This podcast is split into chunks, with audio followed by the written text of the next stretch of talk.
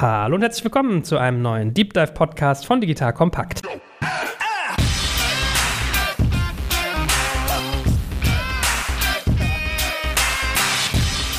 Mein Name ist Joel Kaczmarek und heute haben wir ein Audioprodukt über ein visuelles Produkt. Es geht nämlich um das schöne Unternehmen Satu.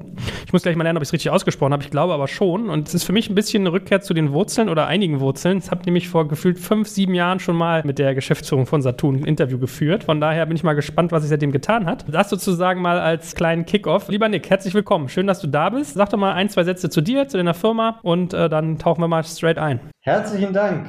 Zu mir, ich mache es kurz. Ich bin seit knapp 14 Jahren bei Satu. Alles davor ist schon lange her. Ich war mal bei einer Strategieberatung, habe Jura studiert, aber bin jetzt voll im Fernsehgeschäft mit Satu. Und zu Satu ist es noch älter. Ich bin nicht der Gründer von Satu, sondern durfte ein Jahr später dazu kommen. Wir feiern gerade 15. Geburtstag und machen grundlegend immer noch das gleiche wie am Anfang, nämlich Fernsehen übers Internet streamen. Haben das Geschäftsmodell ein bisschen ausgeweitet, aber dazu kommen wir gleich noch ein bisschen. Ja, 15 Jahre, da bist du ja im Internetjahren, ist ja so wie Hundejahre, mal sieben, da bist du ja schon halbes Siemens, würde ich sagen, als Startup. Fühlt sich manchmal so an. Vielleicht fangen wir mal mit eurer Gründungsgeschichte an, dass wir die Leute mal ein Stück weit abholen, wie ihr eigentlich gestartet seid, was damals so eure Mission war und ob sich das bis heute quasi verändert hat. Wenn du sagst, 15 Jahre Jubiläum ist ja auch mal ein schöner Zeitpunkt, um mal zurückzugucken. Wie waren eure Anfänge mit Satu? Total. Wir hatten letzte Woche erst eine kleine Jubiläumsfeier und da auch nochmal einen Kollegen dabei, der von Anfang an dabei war, jetzt nicht mehr da ist. Zwei Kollegen, die noch dabei sind, von Anfang an dabei waren. Also wir haben das gerade Revue passieren lassen. Das Ganze ging los in Ann Arbor, Michigan. Das ist ein wunderbarer wunderbares Studentenstädtchen in der Nähe von Detroit. Und da hat eine Gruppe von Studis mit dem Professor Sugi Jamin, einer der beiden Co-Founder, eine Streaming-Technologie für Live-Streaming von Videoinhalten gebaut. Und Sugi Jamin hat das zusammen mit Bea Knecht. Die beiden kennen sich aus Studentenjahren zusammengebracht. Sie ist diejenige, die das Businessmodell dazu gebracht hat und die Idee, eine Firma wirklich daraus zu machen, indem sie nämlich gesagt hat, lass uns das nutzen, um wirklich Fernsehen übers Internet zu bringen, damit man Fernsehen eben auch damals auf dem Laptop vor allem, mobil war noch nicht so, Fernsehen eben auf dem Laptop konsumieren kann und nicht nur in seinem Fernsehgerät im Wohnzimmer. Und so ging es dann los. In 2005 wurde das gegründet, in 2006 passend zur Weltmeisterschaft in Deutschland startete der Service in der Schweiz zunächst. Okay, wie kommst du sozusagen zu der Länderwahl? Also irgendwie, warum in den USA begonnen, dann in der Schweiz gegründet? Was ist sozusagen die Historie dahinter? Also das große Thema sind die Fernsehrechte. Die braucht man. Satu ist von Anfang an sehr, sehr klar positioniert gewesen, nicht als Wildwest-Unternehmen, das einfach mal loslegt, sondern sehr klar darin, die Rechte erstmal zu klären. Und wenn man äh, im Fernsehsender, ob öffentlich-rechtliche wie ADZDF oder private wie RTL und ProSieben, Betrieben streamen möchte, dann muss man entweder mal mit denen sprechen oder in der Schweiz ist das so geregelt, dass es da eine Verwertungsgesellschaft gibt, die alle Rechte hält, ja, so ähnlich wie die GEMA hier in Deutschland. Und da gibt es einen Tarif, da meldet man sich an, bezahlt Geld für jeden Nutzer, der auf der Plattform was konsumiert und darf dann diese Signale nehmen und weiter verbreiten. Und euer Geschäftsmodell besteht dann im Prinzip darin, dass ihr Memberships verkauft und auch, also ich weiß bisher war es immer so, dass ihr auch eine Free-Version habt. Die habt ihr, glaube ich, auch immer noch. Ne? Ich habe immer fleißig E-Mails von euch gekriegt, also ich bin auch Nutzer, dass ihr ein bisschen was umgestellt habt. Vielleicht können wir mal den, den geneigten Hörer und die geneigte Hörerin dazu abholen, wie ihr quasi monetarisiert. Dann hangeln wir uns, glaube ich, echt sozusagen Stück für Stück vor. Sehr gerne. Also die Grundidee und auch zu Anfang ausschließlich die Art Geld zu verdienen, war beim Kanalwechsel kleine Werbefenster zu schalten. Also der Service war kostenfrei und damals eben gedacht als Ergänzung zu dem Fernsehen, das die meisten Menschen ja sowieso haben, über Kabel oder Satellit im Zweifel, manche ja noch über Antenne. Dieses Fernsehen ist eben wirklich gebunden an den großen Screen und dann war die Idee, hey, hat er die App runter. Damals war das auch für den PC noch eine App, weil das auf Peer-to-Peer -Peer basierte. Und leg los, Fernsehen zu schauen. Dann konsumierst du ein bisschen Werbung und so finanziert sich der Service. Wir haben nach wie vor ein Free-Angebot, was werbefinanziert ist. Mittlerweile ist der klare Fokus innerhalb unseres Business-to-Consumer-Geschäfts aber auf den Subscriptions. Und das liegt einfach daran, dass erstens die Rechte teurer geworden sind. Also Fernsehsender wollen letztlich auch nicht nur über Werbung Geld verdienen, die sie schalten, sondern auch von der Plattform Geld bekommen. Das ist auch, fair, weil das ja gute Inhalte sind. Das heißt, das bekommt man schwer refinanziert über ein reines Free-Produkt. Und zum anderen, wenn wir über HD sprechen, über Investments in Feature sprechen und so weiter, ist das rein über Pre-Roll-Ads schwer finanzierbar. Deswegen der Fokus ganz klar auf unserem Subscriber-Geschäft. Verstanden. Subscription als ein zunehmend relevantes Modell. Was habt ihr da genau für Ansätze? Also was kriege ich quasi für welches Paket? In Deutschland und der Schweiz haben wir leicht unterschiedliche Modelle. In Deutschland zahlt man für die erste Subscription-Stufe 10 Euro und das vergleichbar mit einem normalen Kabelanschluss. Also man hat alle Free-Sender, die relevant sind, in HD-Qualität und kann die auf allen Devices streamen. Und für 14 Euro im Monat bekommt man zusätzlich ein Net-PVR, also man kann in unserer Cloud Sachen abspeichern und auf allen Devices abrufen und andere Timeshift-Möglichkeiten, also eine Sendung vom Start wegschauen und zum Teil auch Inhalte on Demand abrufen. In der Schweiz ist es etwas anders, da sind wir etwas günstiger, weil die Rechte dort günstiger sind. Da äh, kostet unser Angebot 10 Franken im Monat und für 10 Franken, das ist ein bisschen weniger als 10 Euro, bekommt man dann schon Net PVR und sogar Seven-Day Catch-up. Also wirklich jede Sendung, die man verpasst hat, kann man bis zu sieben Tage später auch noch schauen. Sind die Schweizer anspruchsvoller oder warum muss man da sozusagen mehr bieten für weniger Geld? In der Schweiz, ich hatte schon die Verwertungsgesellschaft erwähnt, bekommen wir alle Rechte, die wir brauchen, inklusive diesem Seven-Day Catch-up, über die Verwertungsgesellschaft. Das ist ein öffentlicher Tarif, kein Geheimnis und können da ein 10-Franken-Angebot auch profitabel betreiben. In Deutschland ist es so, dass die Rechte individuell verhandelt werden mit den Sendern und in Summe teurer sind. Äh, auch das ist kein großes Geheimnis äh, in der Branche, sodass wir uns schlicht und ergreifend nicht erlauben können, für 10 Euro ein Angebot zu bringen, wo noch zeitversetzte Features in dem Umfang enthalten sind. Gut, mal ganz banale Frage, wenn ich jetzt in eurer Free-Version bin und da kommt Werbung zwischen den Blöcken, also ich switch irgendwie von, keine Ahnung, Sender A zu Sender B rüber, macht ihr das dann so, dass ihr quasi den zweiten Sender, zu dem ich hinwechsle, kurz anhaltet, dass der quasi getaped wird und ich dann irgendwie weitersehe oder überlagert eure Werbung deren Inhalte? Also, wenn wir von rein linearem Fernsehen sprechen, switchst du dann eben entsprechend, ich sag mal, wenn der Werbeblock 10 Sekunden dauert, 10 Sekunden sperrt er in den Sender rein. Ja? Also du verpasst quasi die ersten 10 Sekunden gegenüber dem direkt reinseppen, wenn man so will. Und wie ist so insgesamt die Marktlage mit den Sendern? Also wart ihr auch schon mal in einer Situation, dass es euch passiert ist, dass ihr mit einem der Partner irgendwie keinen Tarif finden konnte, dass man dann irgendwie einen Sender nicht hatte? Oder gelingt es euch wirklich immer alle unter ein Dach zu kriegen? Weil davon lebt es ja, glaube ich, so gefühlt, dass das so wie Fernsehen ist, nur halt über die Internetleitung. Also wir hatten tatsächlich immer wieder auch Situationen, wo uns Sender fehlten, auch relevante Sender. Ende. Und das ist blöd für beide Seiten, denn unser Angebot ist weniger gut und der Sender bekommt ja Geld von uns und Reichweite, die wiederum für die Werbefenster relevant sind.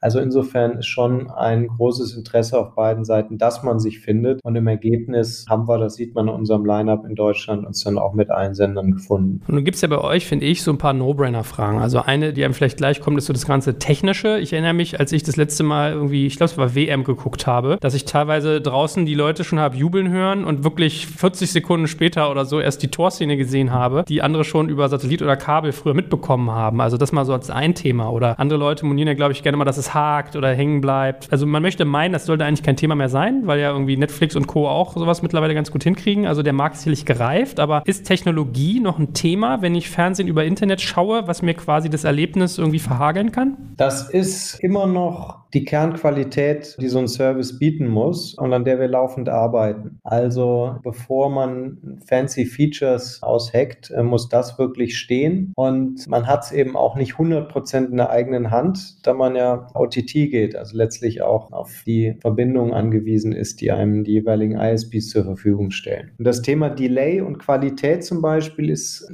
gutes, weil das auch Zielkonflikte aufzeigt. Also je mehr Delay man einbaut, desto mehr kann man auch buffern. Ja, bei Netflix ja kein Problem. Das haben die alles on demand zur Verfügung. Die können das alles absolut optimieren darauf, dass möglichst viel gebuffert wird. Dann hast du auch keinen Haken mehr. Wenn du den Delay, ich sage jetzt mal, probierst auf zwei, drei Sekunden runterzubringen, um wirklich diesen Effekt des Torjubelns gar nicht mehr zu haben, dann kannst du eigentlich überhaupt keinen Buffer mehr haben und der kleinste Problem in der Internetleitung führt sofort zu einem Ruckeln. Und nach unserer Erfahrung ist für den Nutzer das Ruckeln deutlichst störender als der Delay. Das Delay-Thema ist so eins, das in der Regel alle zwei Jahre zur EM und WM wieder auftaucht. Es ist auch ein Thema und wir haben tatsächlich gerade vor zwei Wochen, glaube ich, einen großen Durchbruch hinbekommen mit Strömen, die jetzt unter 10 Sekunden Delay haben. Damit sind wir so auf der Augenhöhe mit der Deutschen Telekom und ihrem IPTV-Produkt. Nahe 0 Sekunden im Vergleich zu einem Satellitensignal wird man nicht kommen. Aber damit liegen wir, glaube ich, schon sehr gut und müssen schauen, ob wir damit auch die Qualität wirklich liefern können oder ob wir vielleicht doch den Puffer etwas wieder hochschrauben müssen. Und ich glaube, so die zweite immer auf der Hand liegende Frage ist ja so ein bisschen blasphemisch, dass man eigentlich mal fragen darf, hat lineares Fernsehen eigentlich noch eine Zukunft, wenn man sich so anguckt, was im Markt passiert? Also Amazon Prime, Netflix, Disney Plus, Apple mit eigenen Angeboten, also sehr starke, sehr gut gemachte Content-Angebote, die komplett zeitunabhängig sind.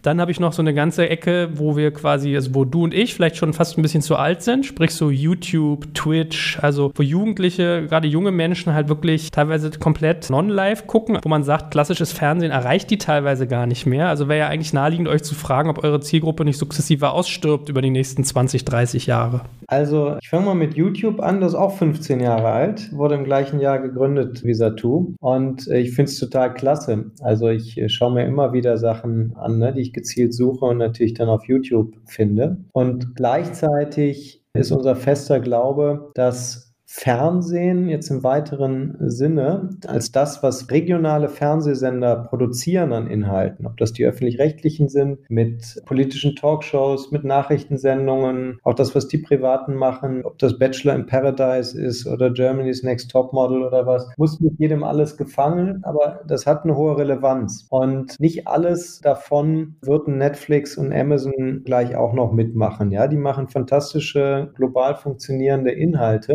und gleichzeitig gibt es doch dieses Bedürfnis nach, nach regionalem Content. Und für mich ist jetzt diese Shutdown-Zeit ein wunderbares Beispiel dafür, wo die Fernsehnutzung nach oben ging und es für mich jedenfalls keine schöne Vorstellung wäre, wenn ich jetzt nur noch Netflix und Amazon gucken könnte, ohne mal zu schauen, was irgendwo Frau Merkel zu sagen hat oder vielleicht bei Anne Will diskutiert wird. Deswegen ist das, glaube ich, ein Miteinander, was man im Moment schön sehen kann, von dem wir überzeugt sind, das wird es auch weiter bleiben. So die Frage ist, wird das weiter so viel bleiben? Die Deutschen gucken im Schnitt irgendwo knapp vier Stunden Stunden Fernsehen am Tag. Das kann man sich ja kaum vorstellen. Also ich, ich kenne niemanden, der von sich sagen würde, ich gucke vier Stunden Fernsehen am Tag.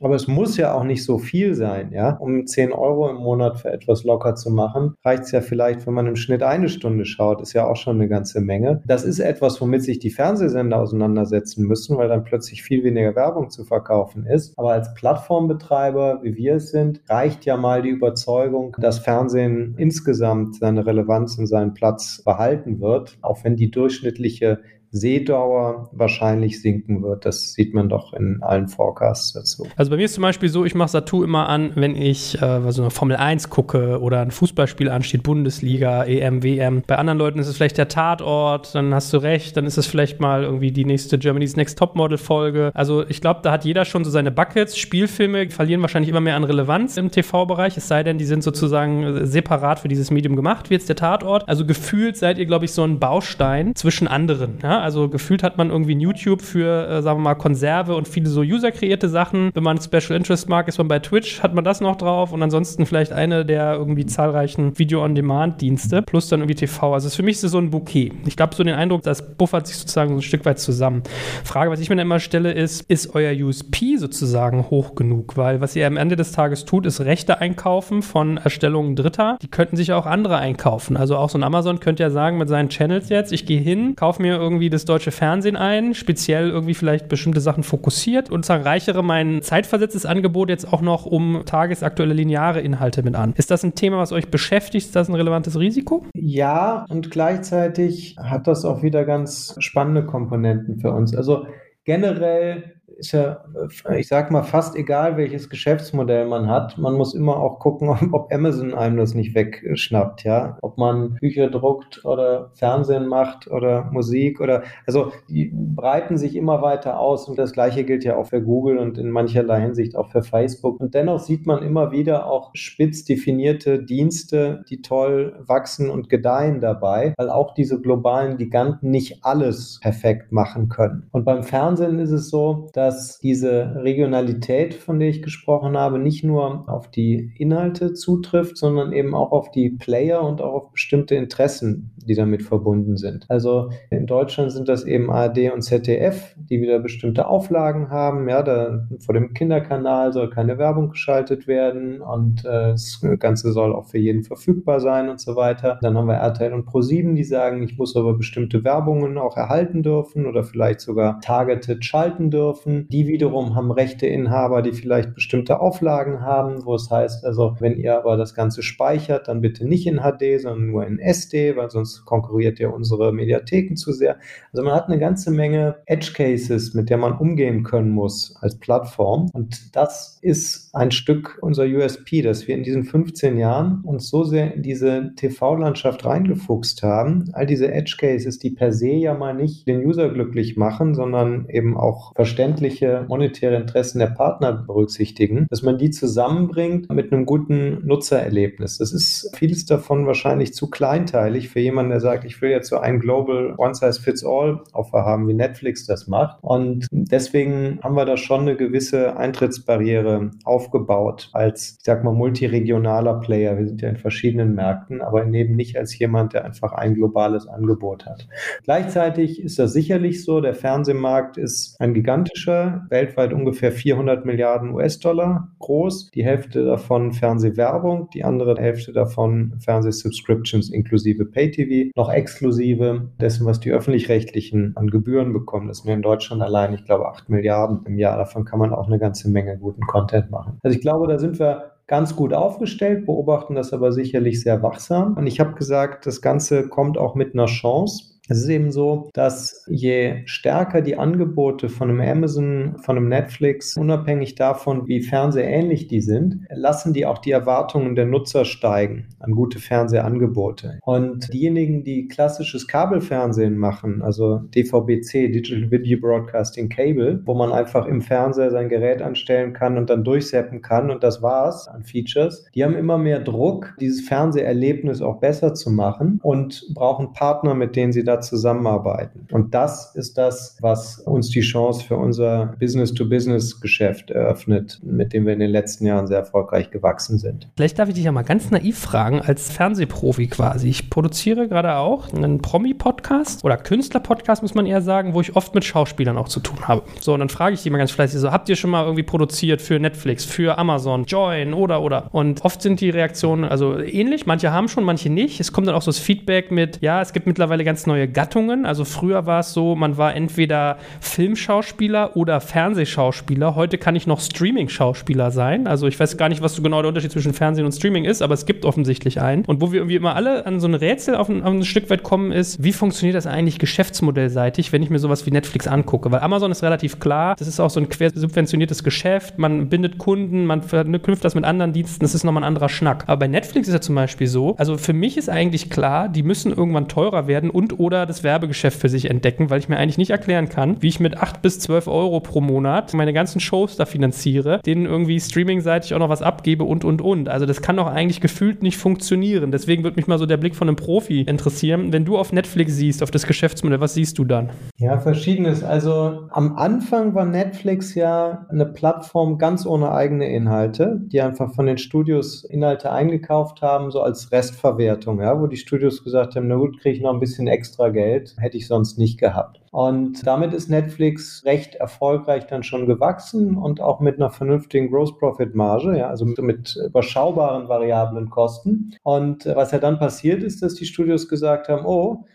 die machen ja Geld damit, dann erhöhe ich meine Contentpreise, ja. Und haben bei Netflix quasi mehr und mehr Marge weggefressen. Und dann ist Netflix hingegangen, ich bin jetzt kein intimer Insider, ja, äh, aber nach dem, was ich höre und beobachte, ist Netflix hingegangen und hat sich unabhängiger gemacht, indem sie eben selber auch Inhalte produziert haben. Und damit haben sie das Modell natürlich radikal auch geändert. Sie haben jetzt reine Fixkostenblöcke und jeder User als solcher ist ja hoch profitabel. Das heißt, bei 8 Euro braucht man einfach viel mehr User als bei 15 Euro, aber das Ganze kann schon aufgehen. So in Summe, soweit ich weiß, investiert Netflix schon nach wie vor massiv. Ich glaube, die Inhalte, die einmal produziert werden, die werden nicht gleich abgeschrieben, sondern kapitalisiert und mit der Zeit abgeschrieben. Also im Ergebnis sieht man das nicht gleich. Aber ich glaube, sie haben cashseitig schon einen ordentlichen Berg an Krediten, an denen sie rumtragen. Das ist eben die Wette, dass sie schnell genug wachsen über Nutzerwachstum und oder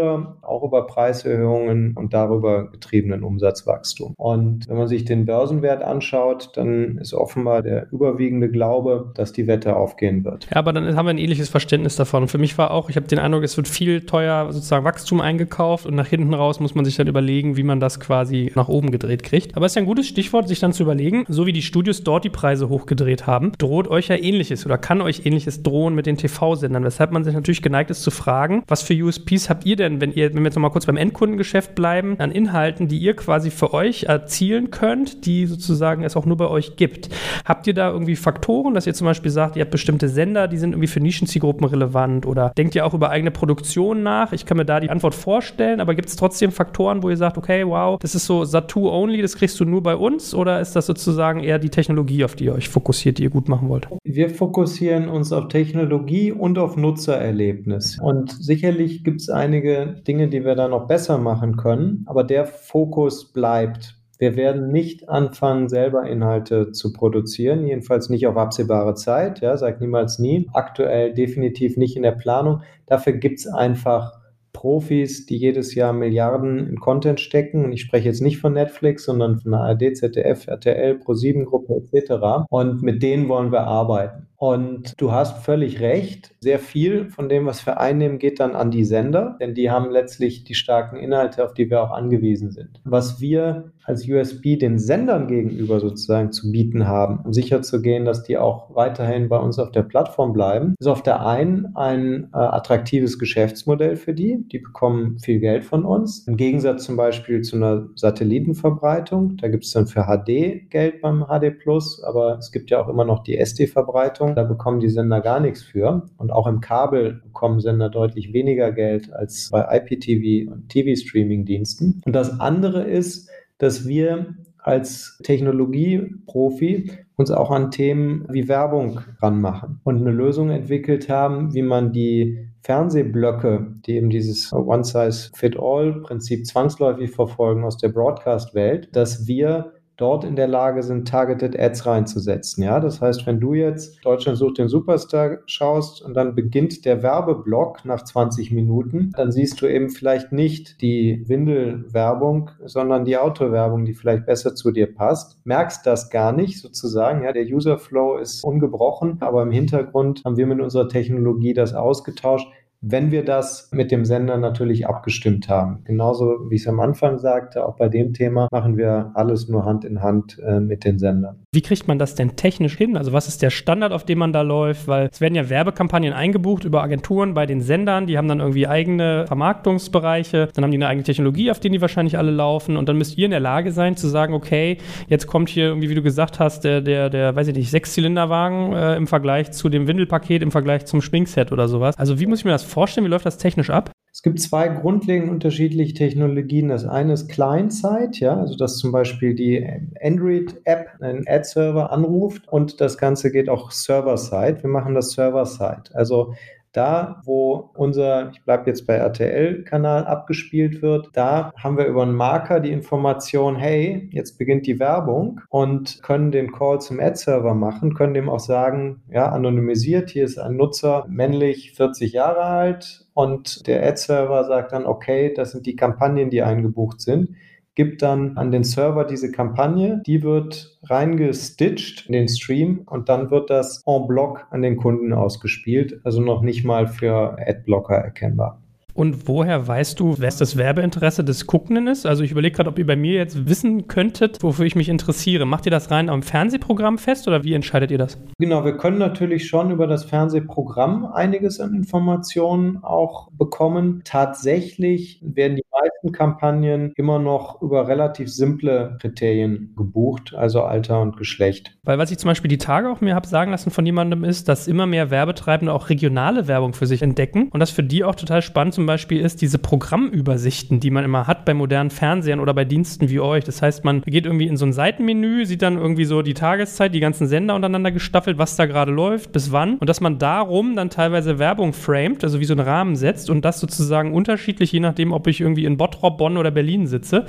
Ist das wirklich so ein Geschäft, was sozusagen zunimmt, also Regionalität und auch die Interfaces, in denen man sich bewegt oder hat man mir da ein bisschen sozusagen äh, einen Bären aufgebunden? Jetzt bin ich vorsichtig, dass ich keinen Blödsinn erzähle, weil es ja wirklich Kollegen gibt, die sich da tiefer mit beschäftigen und besser auskennen. Ich weiß, dass wir Regionalität immer wieder auch als Wunsch von Werbekunden haben. Ich weiß aber auch, dass wenn es dann wirklich an, ich hätte gerne, ja, äh, ich bleibe jetzt mal in, in, in, Zürich, wo ich einen konkreten Fall mich dran erinnere, ja, ich will gerne in diesem Stadtteil oder so das und das ausgespielt haben, das kriegt man auch nicht immer so gut hin über seine IP-Adressen, über die macht man es ja letztlich. Wir fragen ja nicht die genaue Adresse ab des Nutzers. Deswegen ist das so pseudo genau am Ende, aber sicherlich etwas grundsätzlich spannend Spannendes, denn im eigentlichen, ich sage mal, traditionellen Fernsehen gibt es diese Regionalwerbung ja nicht. Das ist, glaube ich, sogar im Rundfunkstaatsvertrag, jetzt bin ich auf etwas dünnem Eis, ob das auch so richtig ist, sogar festgehalten, dass es diese regionale Fernsehwerbung nicht geben soll. Und ich bin mir auch ziemlich sicher, dass wir da mit Sendern schon Gespräche hatten und dann auch Dinge, die wir machen können, nicht gemacht haben, um da nicht in solche Bereiche reinzukommen, die dann rechtlich kritisch sind. Aber alles ein Stück weit Halbwissen, deswegen sollte ich da etwas vorsichtig sein. Jetzt lass uns doch wirklich mal einen Schwenk machen in euren B2B-Arm. Also wir reden jetzt ganz viel über Endkunden, ja? so Onkels wie ich, die dann irgendwie da Fußball gucken oder Tanten, die vielleicht auch irgendwie Formel 1 schauen, also auch Frauen, die geben die Sport gucken, wollen ja nicht sexistisch unterwegs sein.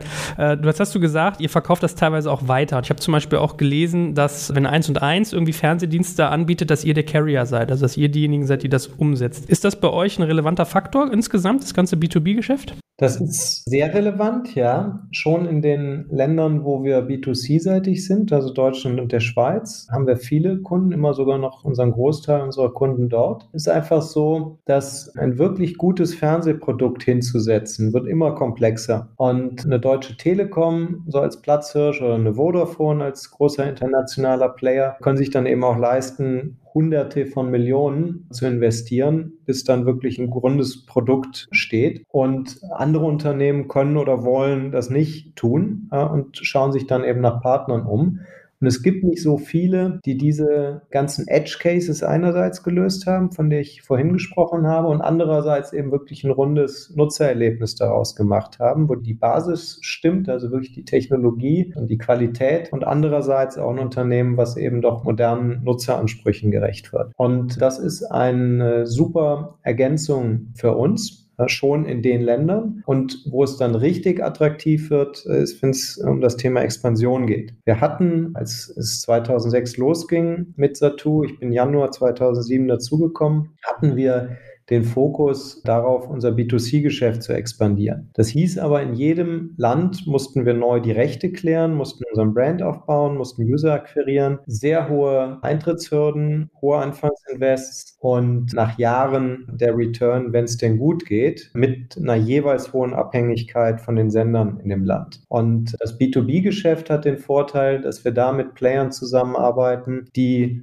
im Zweifel schon die Rechte haben, weil sie irgendwo ein Kabelfernsehgeschäft haben, die den Brand haben, die die User haben, die wissen, wie sie monetarisieren und genau das brauchen, was wir haben, nämlich die Technologie und das Fernsehprodukt und den Service und äh, das Usererlebnis dazu. Insofern ist unsere Expansionsstrategie sehr klar auf B2B ausgerichtet, Partner zu finden, Kunden zu finden, mit denen wir das machen können. Kann man den Gedanken weitertreiben? Könnte man nicht auch sagen, es wäre für einen Amazon oder ein Netflix interessant, interessant, ein Satu zu kaufen, um sich diese ganzen Kompetenzen quasi per Abkürzung mit in den eigenen Betrieb zu holen und sich irgendwie gar nicht selber mit auseinandersetzen zu müssen. Ist das ein Szenario, was bei euch irgendwie vorstellbar ist? Also das wird jetzt der geneigte Hörer, der vielleicht eure Gesellschafterstruktur auch nicht so kennt, ja, äh, sich fragen. Ist das irgendwie was, worüber ihr nachdenkt? Also Es ist nicht etwas, über das wir gezielt nachdenken, denn unser Hauptinvestor ist die TX-Gruppe aus der Schweiz. Die ist bei uns mit langfristigen Zielen investiert und ich glaube, wir sind gut beraten, auf den Ausbau unseres Geschäfts zu konzentrieren und nicht äh, sozusagen, was jetzt einen Exit aufhübschen könnte. Wenn jemand anklopft, die TX-Gruppe wird sich das sicherlich anhören und sprechen. Das ist dann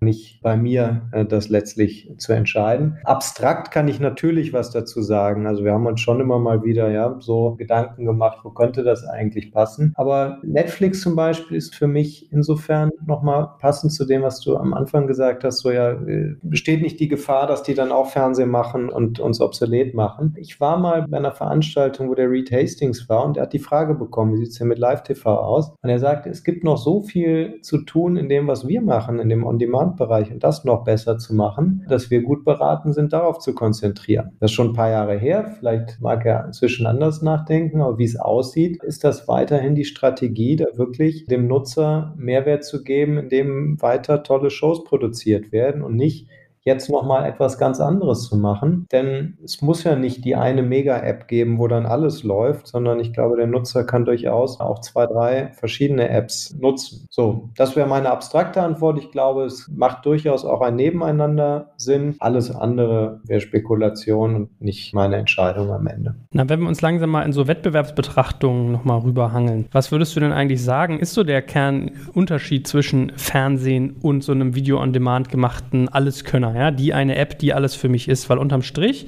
wenn ich jetzt an so Netflix denke, die machen mittlerweile sehr, sehr gute Dokus, auch teilweise in Partnerschaft mit sowas wie ESPN. Die machen irgendwie Unterhaltungsshows, Makeover-Shows, es gibt Comedy dort. Also gefühlt das Einzige, was dort noch fehlt, ein Stück weit sind wahrscheinlich Nachrichten. Und es gibt jetzt vielleicht nicht so viel Talk- und Spielshows, was aber auch aus dem Fernsehen gefühlt schon verschwunden ist. So. Und wenn man dann jetzt sagt, okay, abstrahiert, es gibt noch Exklusivformate, die es halt im TV viel gibt, ja, also wir haben es schon gesagt, der Tatort oder auch mal irgendwelche Joko und Klaas Geschichten oder, oder, oder. Da könnte man sich aber auch Lizenzen einkaufen oder sie nachbauen. Dann frage ich mich so ein bisschen, was bleibt denn von linearem TV übrig, wenn man jetzt sogar bei Amazon auch schon Fußball sieht, wenn irgendwie der ein oder andere schon diese ganzen Shows macht? Was ist da noch sozusagen, was ihr seht, als der eine Hafen, der die ganzen Nutzer willkommen heißt? Also es gibt sicherlich immer mehr Overlaps. Amazon und Netflix gehen in Bereiche rein, die das Fernsehen auch bedient und das Fernsehen wird nicht aufhören, die zu bedienen. Du hast gesagt, Spielfilme werden sicherlich immer weniger relevant, also zumindest jetzt das Wiedergeben von Hollywood-Spielfilmen im Fernsehen. Das sieht man zum Beispiel auch im RTL-Programm immer stärker, auch im ProSieben-Programm, das dann eben auch auf Eigenproduktion gesetzt wird.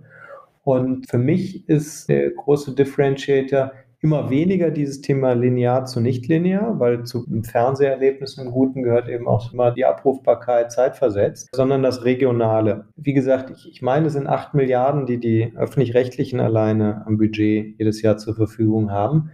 Das ist auch für Netflix und ein Amazon ein ganz schönes Pfund. Ich glaube, Netflix gibt vielleicht 200, 300 Millionen für deutsche Inhalte aus. Und unser Glaube ist, dass eben nicht Netflix und Amazon am Ende die ganze Welt überrollt mit dann jeweils regionalen Inhalten, sondern dass es neben denen schon auch noch starke regionale Player geben kann.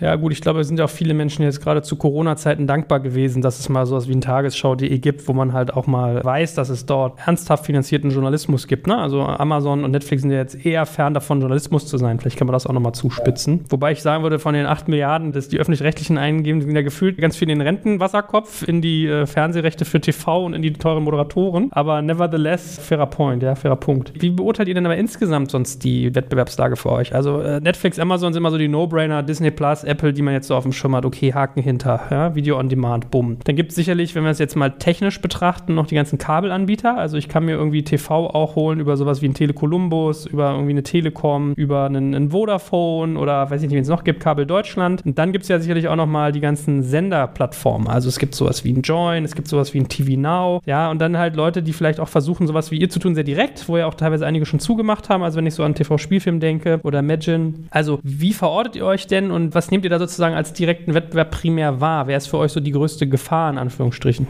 Zunächst mal zu den Angeboten der Sender. Da sehen wir ganz klar dadurch, dass die Mediatheken immer stärker werden. TV Now ist eine super App, dass unsere Free-Nutzung nach unten geht. Ja, also die Nutzer, die einfach einmal irgendwie das Fußballspiel schauen wollen oder so, die machen es dann im Zweifel auf den Mediatheken eher als bei Satu. Was die aber alle nicht haben, ist ein wirklich komplettes Fernsehbouquet als Alternative zum klassischen Kabelfernsehen. Also wirklich mit den großen öffentlich-rechtlichen und den großen privaten. Das ist ja das, was Join gerne sein wollte. Aber da sagt jetzt RTL, naja, bevor ich auf die Plattform von Pro7 komme, mache ich lieber mein eigenes Ding. Das heißt, man findet nirgendwo alles. Und dafür ist dann eben ein Angebot wie Satu gut. Da gibt es dann auch andere, du hast gerade Magin genannt, die haben viel Geld investiert, um das in Deutschland zu packen, hatten einen reinen B2C-Approach äh, und sind damit sehr aggressiv reingegangen und haben gesehen, dass es damit kaum refinanzierbar ist, nur darüber und haben deswegen auch aufgegeben. Wir haben dann die Magin-User übernommen, also haben quasi das, was noch übrig blieb in Deutschland von Magin aufgekauft. Wir haben auch mit TV-Spielfilm, die auch das gleiche versucht hatten mit ihrem TV-Spielfilm Live, äh, am Ende einen Deal gemacht, wo die Nutzer zu uns auf die Plattform kamen. Rein über B2C in Deutschland ist das einfach ein hartes Brot, muss man sagen. Wir sind sehr froh, dass wir in dem Markt sind und das Geschäft haben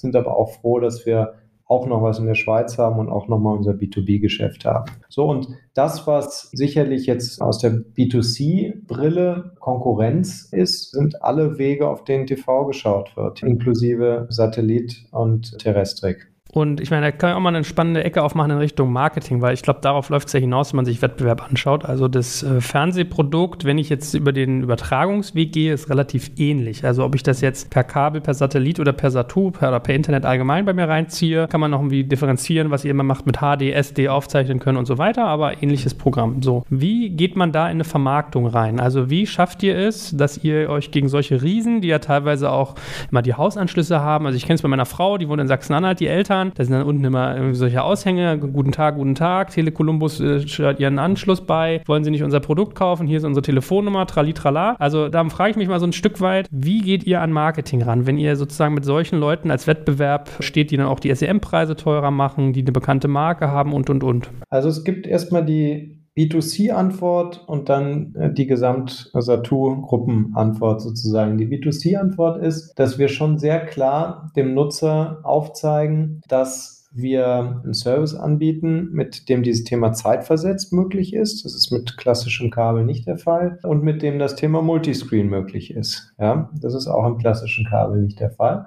Und dazu spricht das Leute an, die es eben mögen, wie bei Netflix und Amazon, monatlich kündigen zu können, einen Lightweight-Service zu haben, bei dem sie nicht irgendwo relativ kompliziert sich anmelden und abmelden müssen. Uns ist aber klar, und das ist jetzt der zweite Teil der Antwort, dass das für viele Menschen gar nicht das ist, was sie wollen, ja, sondern für die ist Fernsehen quasi wie Wasser und Strom etwas, wo sie irgendwo noch jemanden anrufen wollen und irgendwo einen Shop, wo sie hingehen wollen. Und wir haben gar nicht die Mission, das zu ändern, sondern Teil unserer Mission ist eben den Leuten gutes Fernsehen zu bringen und das kann auch über Partner sein. Also wir schauen dann, dass wir diese Kabelunternehmen als Kunden gewinnen und mit denen zusammen ihren Nutzern, die eben gerne das Ganze im Bündel mit Internet und Telefonie und Fernsehen alles zusammen verkaufen wollen, dass wir da unser Produkt eben mit anbieten können.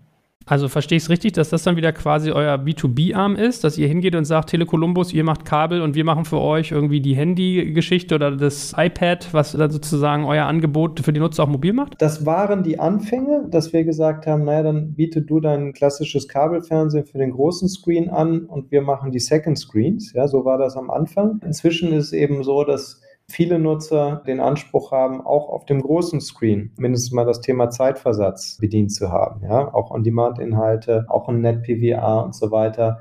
Das heißt, wir arbeiten zusammen mit einem Partner, der Set-Top-Boxen herstellt, die unseren B2B-Kunden dann zur Verfügung gestellt werden, sodass die ihren Endkunden Set-Top-Boxen liefert, so wie die Deutsche Telekom eine Set-Top-Box liefert. Und darauf läuft dann Satu als White Label. Und dazu kommen natürlich die ganzen Second Screens, aber wir sind schon sehr klar positioniert und das gilt auch für B2B und für B2C gleichermaßen als der Service, der das Hauptfernsehen sein möchte und nicht irgendwo eine kleine Ergänzung. Und am Ende ist das, was eben alles zusammenbringt in unserer Mission, dass egal, ob da jetzt Tattoo draufsteht oder was anderes draufsteht, wir wollen möglichst vielen Nutzern ein gutes Fernseherlebnis über unsere Plattform bringen. Gut, da merkt man aber auch mal, wie verwoben das eigentlich ist. Ne? Also ich glaube, das ist ja, was viele Menschen gar nicht so sehen, wie komplex das eigentlich ist, TV zu machen und wie viele Leute daran irgendwie ein Stake haben und wie viele Zwischenschaltungen es gibt. Also allein in unserem Gespräch war jetzt irgendwie schon die Sender, dann sozusagen die Vermarktung,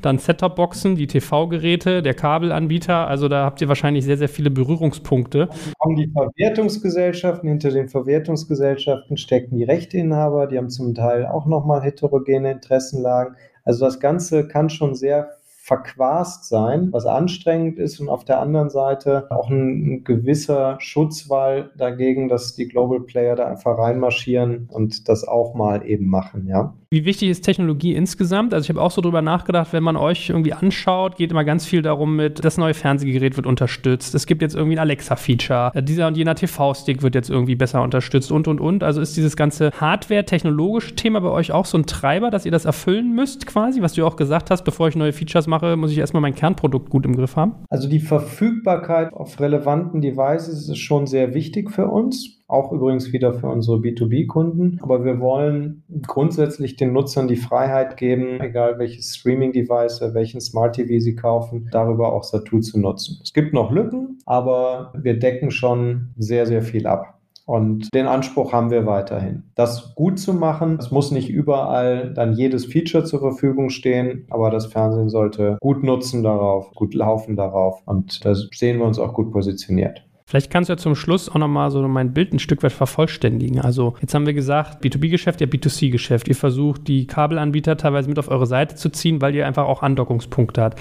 Wie macht ihr denn aber insgesamt so euren Marketing-Mix? Also wenn ihr jetzt sagt, ihr wollt eigene Satu-Kunden haben, wie gewinnt ihr die? Vielleicht kannst du auch mal ausführen, ein, zwei Sätze, wer ist eigentlich so eure typische Zielgruppe? Also für unser B2C-Geschäft sind wir mit einem recht schlanken Marketing-Budget unterwegs. Ein großer Teil dessen, was jetzt Marketing Marketing im weiteren Sinne ist, ist eher Business Development, dass wir schauen, wie wir zum Beispiel auch mit einem Samsung oder einer Amazon zusammenspannen, damit unser Logo irgendwo auf der Verpackung ist und vielleicht noch ein Gutschein beigelegt ist und wir promoted werden, indem wir eben ein Produkt haben, was auch die Vorteile dieser Hardware aufzeigt. Dann machen wir natürlich Performance-Based Marketing, um sehr gezielt Leute abzuholen. Zum Beispiel zu einer EM, die jetzt leider ausgefallen ist, versuchen wir eben sehr äh, spitz darauf zu gehen und Leute zu uns zu lotsen. Und die Zielgruppe äh, insgesamt, jetzt im Vergleich zur Gesamtbevölkerung oder zum klassischen Kabel, ist schon eher jünger, aber auch nicht die ganz Jungen, ja, weil das so wie du sagst, also jetzt einen 16-Jährigen, der 10 Euro pro Monat für Fernsehen ausgibt, wird es eher weniger geben. Dem reicht eben das, was er im Zweifel auf YouTube findet. Geht also dann eher ein paar Jahre später los und durchaus bis Mitte, Ende 40 immer noch im Sweet Spot. Wir sind immer noch etwas männerlastiger, das war zu Anfang noch stärker, wo das noch mehr so mit Download und noch so ein bisschen mehr die Techies waren. Es ist immer noch etwas stärker männerlastig, nicht viel. Also wir sind recht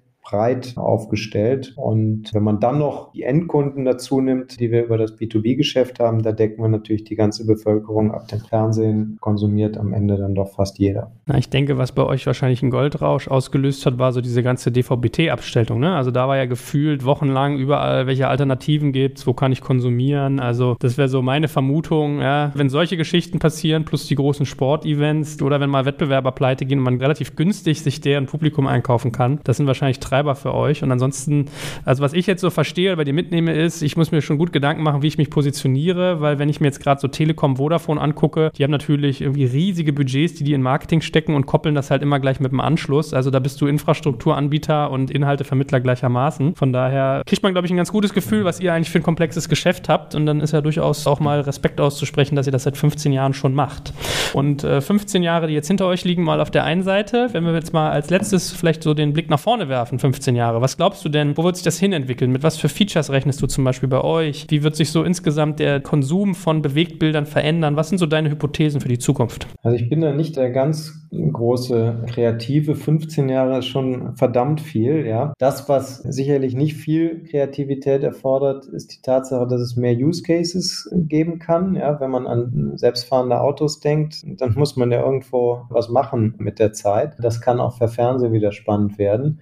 Und ansonsten gibt es Features, die schon da sind, aber noch nicht so richtig da sind, insbesondere für Fernsehen noch nicht so richtig da sind. Und das ist zum Beispiel Voice Control. Wir haben schon Voice Control auf Satu laufen und das haben wir wieder getestet und das sind schon so Aha-Erlebnisse. Die Suche über Voice ist schon super, wenn man sagt, jetzt bitte zur RTL und nicht irgendwie sich durchklicken muss, auf welchem Platz waren die nochmal. Oder Timeshift sagt, zeig mir bitte die Tatorte an, ja, und dann nicht in seiner Tastatur da irgendwie rumdrücken muss über die Fernbedienung. Das ist so etwas, äh, was das Ganze noch leichter machen wird. Und ich glaube generell, das, das gilt nicht nur für Fernsehen, aber auch für Fernsehen, da wo Technologie hilft, das Ganze noch einfacher zu machen für den Nutzer. Das können auch wirklich smarte Recommendations sein, die mitdenken und sagen, hey, beim letzten Mal hast du auch das geguckt, hier nur ein Knopf und es geht weiter und nicht fünf Knöpfe in den EPG und bitte nach gestern und bitte um 20 Uhr und bitte auf, jetzt nehme ich mal ein anderes Discovery Channel und jetzt gucken, ja, das, das einfacher zu machen, was natürlich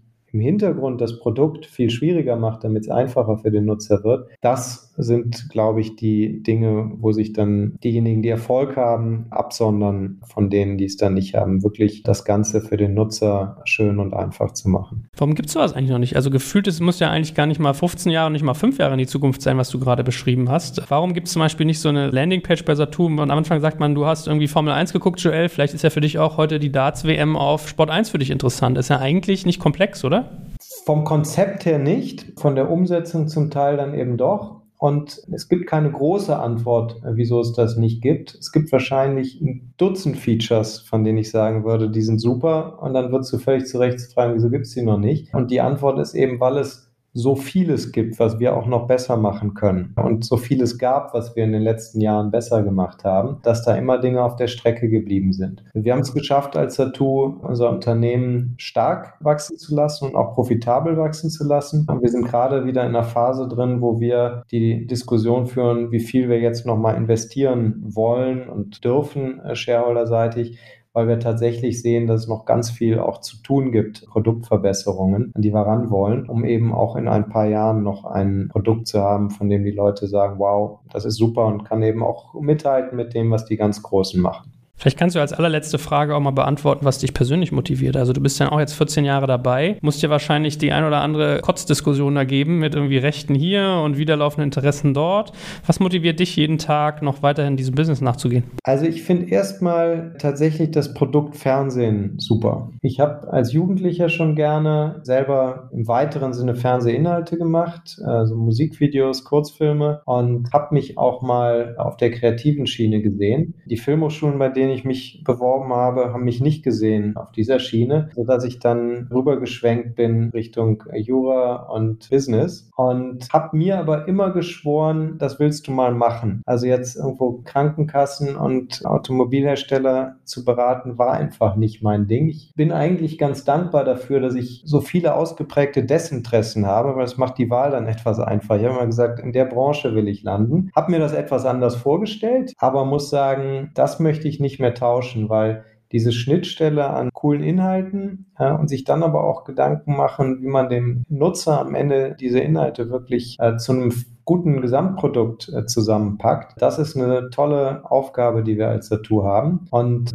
jetzt habe ich einen Zwischenjob, bei dem ich nicht täglich irgendwo am Produkt arbeite oder an den Rechten verhandle oder mit den Werbekunden spreche, aber dafür natürlich recht breit äh, in jeden Bereich ab und zu mal reinschauen darf und sehe, was die Kollegen da Tolles auf die Beine stellen. Und das motiviert mich. Wir haben wirklich ein klasse Team beisammen. Wir sind sehr lange schon, gerade im Management-Team in der Konstellation, wie wir wir heute sind, unterwegs. Und wie du sagtest, Hundejahre jetzt nicht im Sinne von, dass es so extra anstrengend ist, sondern im Sinne von, da so viel passiert in so kurzer Zeit. Also wir sind jetzt wirklich schon lange dabei, haben uns da eine tolle Position erarbeitet und sehen gerade in den letzten Jahren, dass vieles, was wir da geplant haben, so langsam aufgeht. Und da ist die Motivation sehr groß, auch noch dabei zu sein, wenn wir das jetzt weiter vorantreiben. Lieber Niklas, es hat viel Spaß gemacht. Ich habe auch mal parallel geguckt. Also, äh, das letzte Mal habe ich euch 2013 interviewt. Es waren sieben Jahre. Vielleicht schaffen wir es nächstes Mal ein bisschen schneller das nächste Mal. Also dann zur 20 spätestens. Und ich glaube, war wie gesagt ein spannender Einblick mal zu merken, wie komplex und vielschichtig dieser ganze TV-Markt eigentlich ist. Und ja, ich drücke euch natürlich feste die Daumen, ja, auch als deutsch-schweizer Anbieter, dass ihr da weiterhin gut besteht und freue mich auf regelmäßige Updates. In diesem Sinne, lieben Dank dir.